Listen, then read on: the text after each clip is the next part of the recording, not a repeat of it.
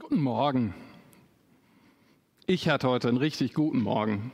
Ich habe heute so, das war so um Viertel nach sechs ungefähr, wurde ich geweckt von der Stimme: Papa, Papa, Lickelaus.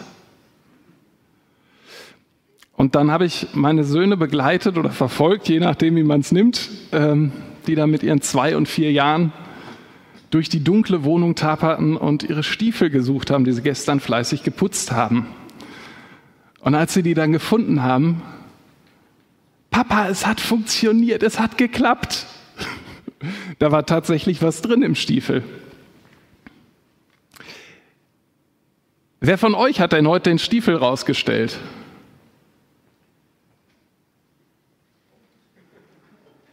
Also hier ist gerade keiner. Ich weiß nicht, ob ihr euch im Livestream meldet. Ähm, bei mir ist das tatsächlich noch nicht so lange her. Heute vor genau einem Jahr war ich auf einer Dienstreise und habe im Hotel übernachtet. Und da fand ich am, am 5. Dezember auf meinem Zimmer einen kleinen Brief vor.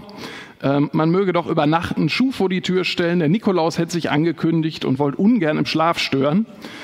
Ähm, und deswegen sollte man das vor die Tür stellen. Mein kleiner Nebengedanke war dann, außer dass ich mich irgendwie gefreut habe, weil ich es witzig fand, naja, ob da jetzt jeder Hotelgast drauf anspringt. So ein Designerschuh kann ja schon ein Wertgegenstand sein. Ähm, und außerdem war ich wahrscheinlich auf zu vielen Jungscharlagern, um nicht zu wissen, dass so eine Kette mit zusammengeknoteten Schuhen quer über den Flur morgens eine total tolle Sache sind, wenn man nicht erwischt wird.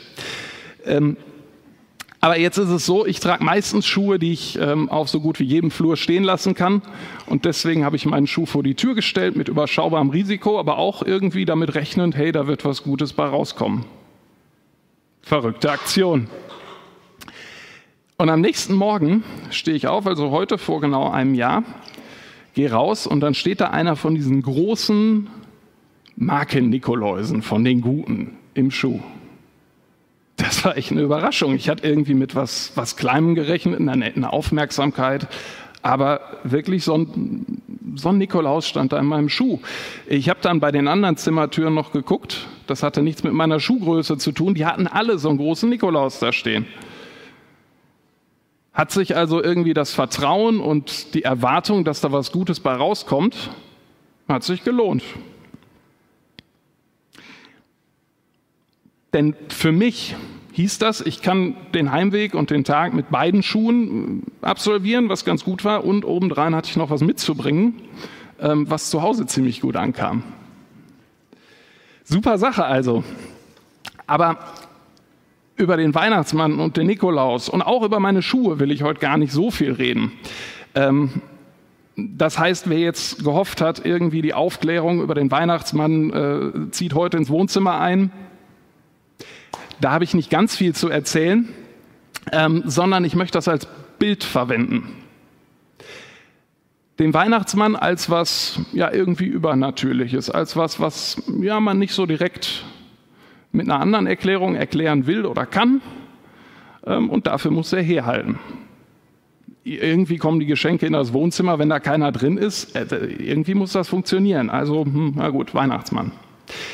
Ähm, was mir bei dem Titel der Predigt viel wichtiger ist, ist der zweite Teil, wenn wir aufhören daran zu glauben. Und ich möchte heute reden über das, was Jesus uns manchmal an Vertrauen abverlangt ähm, und wie sehr uns versteht in einem Zweifel, in aller Überforderung, die uns treibt damit. Und diese Aufforderung Jesu, wenn der sagt, hey, geh dahin, mach das, tu was, änder was, lass was sein, wie es ist. Da möchte ich den Stiefel so ein bisschen für nutzen, den wir vor die Tür stellen, in dem Glauben und im Vertrauen darauf, da wird was Gutes bei rauskommen.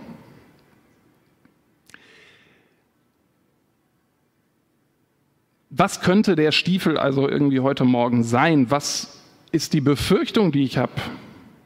Wenn ich ihn nicht vor die Tür stelle oder wenn ich ihn vor die Tür stelle? Was ist das Gute, was dabei rauskommen kann?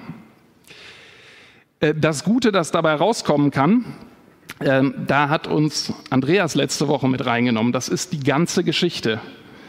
Ich erinnere mich, wir leben in einem Spannungsfeld zwischen zwei Polen. Auf der einen Seite vollendete Schöpfung, auf der anderen Seite unverständlicher Zerbruch.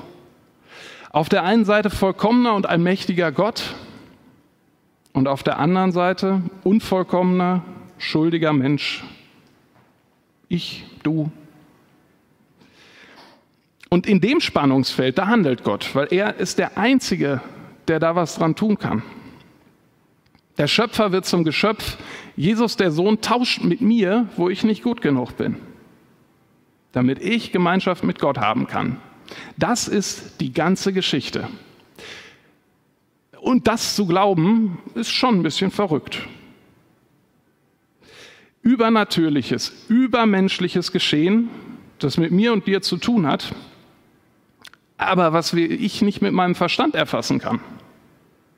Was ich nicht spüren, was ich nicht anfassen kann. Und deshalb tun wir uns auch irgendwie schwer darüber zu reden. Und deshalb tun wir uns auch manchmal schwer, das zu glauben. Und um die Momente soll es heute gehen, wo wir feststellen, hey, mit menschlichem Maßstab gemessen ist es völlig verrückt, das zu glauben. Es ist weltfremd, könnte man sagen. Wobei ich da sagen muss, okay, wenn mir jetzt jemand vorwirft, äh, du glaubst da an was Weltfremdes, also was, was dieser Welt fremd ist, ist ja, ist ja mal erst ganz sachlich, kann ich gut mit leben. Ähm, aber wenn das stimmt, wenn die ganze Geschichte stimmt, wie kann ich dann nicht daran glauben? Aber wenn das mal stimmt, wenn das meine Haltung in dem Moment ist, wie kann ich dann daran glauben? Da sind sie wieder, unsere zwei Gegenpole. Auf der einen Seite der Glaube, der annimmt, dass alles gut werden kann und wird. Und auf der anderen Seite der Unglaube, der sich verschließt, weil er es nicht verstehen kann, nicht sehen, nicht fühlen oder anfassen kann. Und so sieht es in meinem Leben doch häufiger mal aus. Und das ist nicht einfach. Was mich aber dabei irgendwie tröstet, ist, Gott weiß das. Und Gott versteht das. Er versteht, wenn mein Kopf zu überfordert ist, mein Herz zu resigniert oder sogar wenn mein Kalender zu voll ist. Und diesen Schluss, dass er das versteht und dass er das weiß, den ziehe ich aus Begegnungen, die Jesus mit Menschen hatte und auch immer wieder hat. Ich habe eine davon mitgebracht. Schauen wir mal hin in Lukas 5. Jesus war unterwegs und predigte am See Genezareth und er trifft dabei auf ein paar Fischer nach der Nachtschicht nach einer total frustrierenden, unergiebigen Nachtschicht. Nichts gefangen. Die ganze Nacht geschuftet und total am Ende. Und jetzt kommt Jesus, der da predigt ähm, und bittet ähm, einen von den Fischern, den Simon, Simon, fahr mich mal ein Stück raus äh, auf den See, dann kann mir die Menge am, am Ufer besser zuhören. Und als er, Jesus in Vers 4, seine Rede beendet hatte, sagte er zu Simon, fahr hinaus, wo es tief ist, und da werft die Netze zum Fang aus. Simon antwortete ihm, Meister, wir haben die ganze Nacht gearbeitet und nichts gefangen. Was mir da zuerst auffällt, ist, irgendwie schon, welche hervorragende Kinderstube so ein Fischer am See Genezareth zu der Zeit genossen zu haben scheint. Da so gefasst zu bleiben und welch sanftes Gemüt er gehabt haben muss, das wird noch mal irgendwie viel viel prägnanter der Gedanke, wenn wir uns überlegen, der Simon hier, der heißt später Simon Petrus. Wer das Neue Testament jetzt etwas weiter verfolgt hat, der denkt da wahrscheinlich nicht unbedingt an Sanftmut als größte Charakterausprägung. Aber gut, er versucht sachlich und anständig und höflich, wie er kann, mit der Aufforderung von Jesus umzugehen. Ich wäre da wohl direkter gewesen. Sag mal, Jesus, geht's noch? Ich habe mir hier die ganze Nacht die Finger wund gearbeitet, für nix und wieder nix. Ich bin müde wie ein Sack Kartoffeln und hab Hunger und weiß genau, dass die zu Hause auch Hunger haben und dass das dann heute auch so bleibt. Und jetzt willst du mir erzählen, ich soll mir den Rücken noch krummer machen, weil die Fische ja bei Tag so gut beißen. Die haben noch nie bei Tag gebissen. Ich fische nicht erst seit gestern. Es mag ja sein, dass du ein ganz toller Lehrer bist. Und du bist vielleicht auch ein netter Mensch, aber mich lässt du heute mal in Ruhe.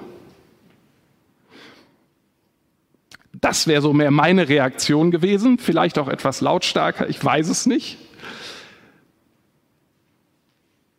Simon macht das hier anders. Und Jesus versteht ihn. Ich bin sicher, mich hätte Jesus auch verstanden. Jesus hat hier verstanden, wie überladen der Simon gerade mit sehr, sehr klar spürbaren Emotionen ist. Hunger, Müdigkeit, Frust, Enttäuschung, Zorn vielleicht. Jesus versteht, wie wenig der Simon in der Situation annehmen kann, dass er jetzt obendran am helllichten Tag irgendwelche Fische da aus dem Wasser holt. Und dass er nicht als Teil seiner spürbaren Realität sehen und glauben kann, dass da was Gutes bei rauskommt, wenn er jetzt auf den See fährt und die Netze auswirft. Und das versteht Jesus. Und trotzdem sagt er, Simon, fahr da raus. Simon macht das dann übrigens und fängt so viel wie noch nie zuvor. Aber in dem Moment weiß er das ja nicht. Wie oft geht mir das so? Jesus will was von mir. Er erinnert mich an was. Er fordert mich auf, was zu tun. Jesus, mal ehrlich, das habe ich doch schon probiert. Ich habe doch meine Erfahrungen gemacht. Das hat doch noch nie funktioniert. Wie oft diskutierst du so mit Jesus oder auch mit dir selbst? Für mich vertraue ich meiner Erfahrung oder vertraue ich auf das, was Jesus sagt, wenn sich das widerspricht? Vertraue ich auf das, was ich gelernt habe, meinen Verstand, meine Kraft, mein Plan, mein Konto, meine Ausbildung, meine Traditionen? Oder bin ich verrückt und bin ich weltfremd genug, um darüber hinwegzusehen, wenn Jesus mich auf den nächsten See schickt? Petrus, Simon Petrus, hatte hier das Risiko, als völliger Idiot vor seinen Kollegen dazustehen und einen Haufen Arbeit nochmal machen zu müssen mit Netze flicken und sauber machen, Boot putzen. Er hatte keine Ahnung, wie das Ganze ausgehen würde. Aber irgendwie hat er Jesus geglaubt, dass was Gutes dabei rauskommt. Und sagt, doch weil du es sagst, will ich die Netze auswerfen. Jesus, es macht für mich gerade gar keinen Sinn. Aber wenn du das sagst, dann mache ich das und verlass mich drauf, dass am Ende was Gutes dabei rauskommt. Simon hat hinterher erkannt, dass da was dran ist, was immer ihn in dem Moment dazu gebracht hat, auf den See rauszufahren.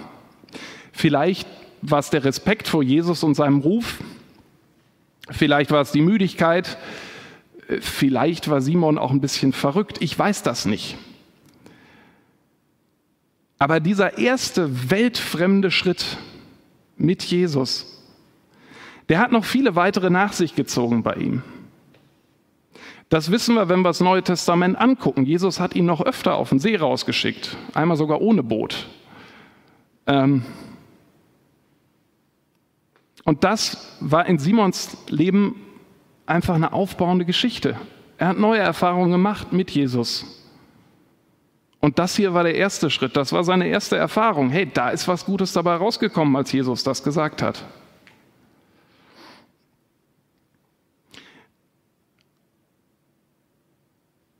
Und ein erster oder ein weiterer Schritt mit Jesus, den wir machen, der kann für uns das gleiche sein wie hier für einen Simon. Eine Erfahrung, die wahnsinnig wichtig ist, weil die uns dabei hilft zu glauben, weil die uns dabei hilft, auch zu glauben, wenn es schwer ist, auch zu glauben, wenn uns gerade die Situation überfordert. Und daran wird die Beziehung zu Jesus wachsen und auch die Hoffnung, die wir haben, das, was Gutes dabei herauskommt. Der Simon, der war ja an dem Tag damals wahrscheinlich völlig am Ende mit seiner Hoffnung. Müde und kaputt von der Nacht, enttäuscht über den ausbleibenden Erfolg und angestrengt dadurch irgendwie auch seine Gefühle so im Kreis der Kollegen so ein bisschen für sich zu behalten. Vielleicht auch voller Sorge wegen des ausbleibenden Umsatzes am Fischmarkt. Und vielleicht bist du auch irgendwo am Ende mit deiner Hoffnung. Der Hoffnung für dein Leben, deine Ehe, deine Gesundheit, deinen Job, deine Wohnsituation, eine Freundschaft.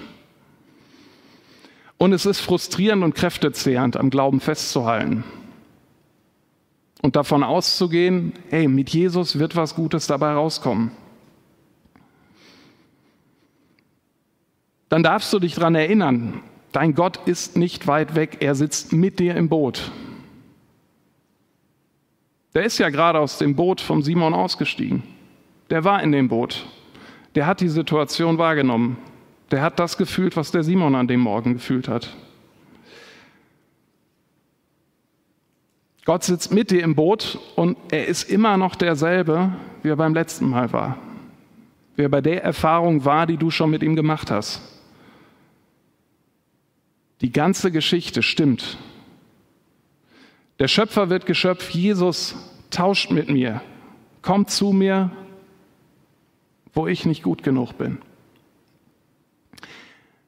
Und das immer zu glauben, das ist schwer.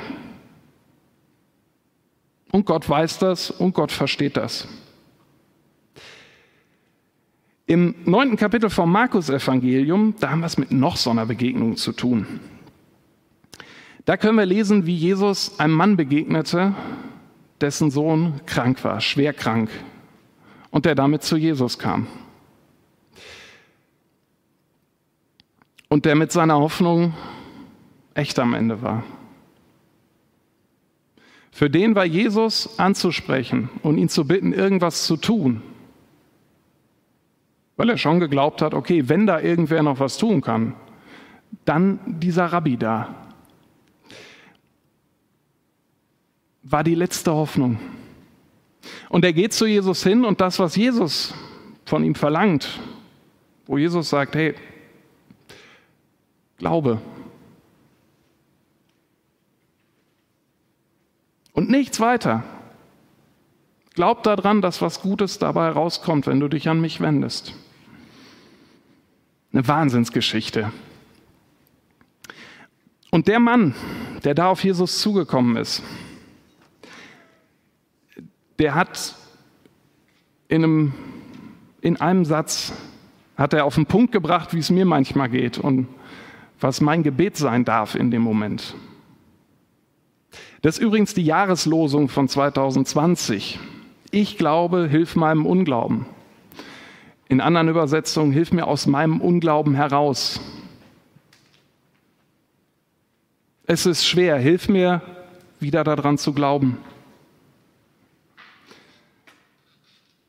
In der Vorbereitung habe ich gedacht, was eine Jahreslosung für so ein beklopptes Jahr. Und das darf immer wieder unser Gebet sein. Ich möchte dich in den nächsten Minuten einladen, mit deiner Situation, mit deiner Hoffnung, mit deiner Hoffnungslosigkeit, mit den Spannungsfeldern in deinem Leben, deinem Glauben, deinem Unglauben, zu Jesus zu gehen und ein ganz persönliches Gespräch mit ihm zu führen. Lass dir die Gelegenheit heute nicht entgehen, Jesus zuzuhören und den nächsten, vielleicht auch den ersten weltfremden Schritt zu machen. Und wenn er sagt, stell den Stiefel vor die Tür, dann los. Er wartet drauf. Amen.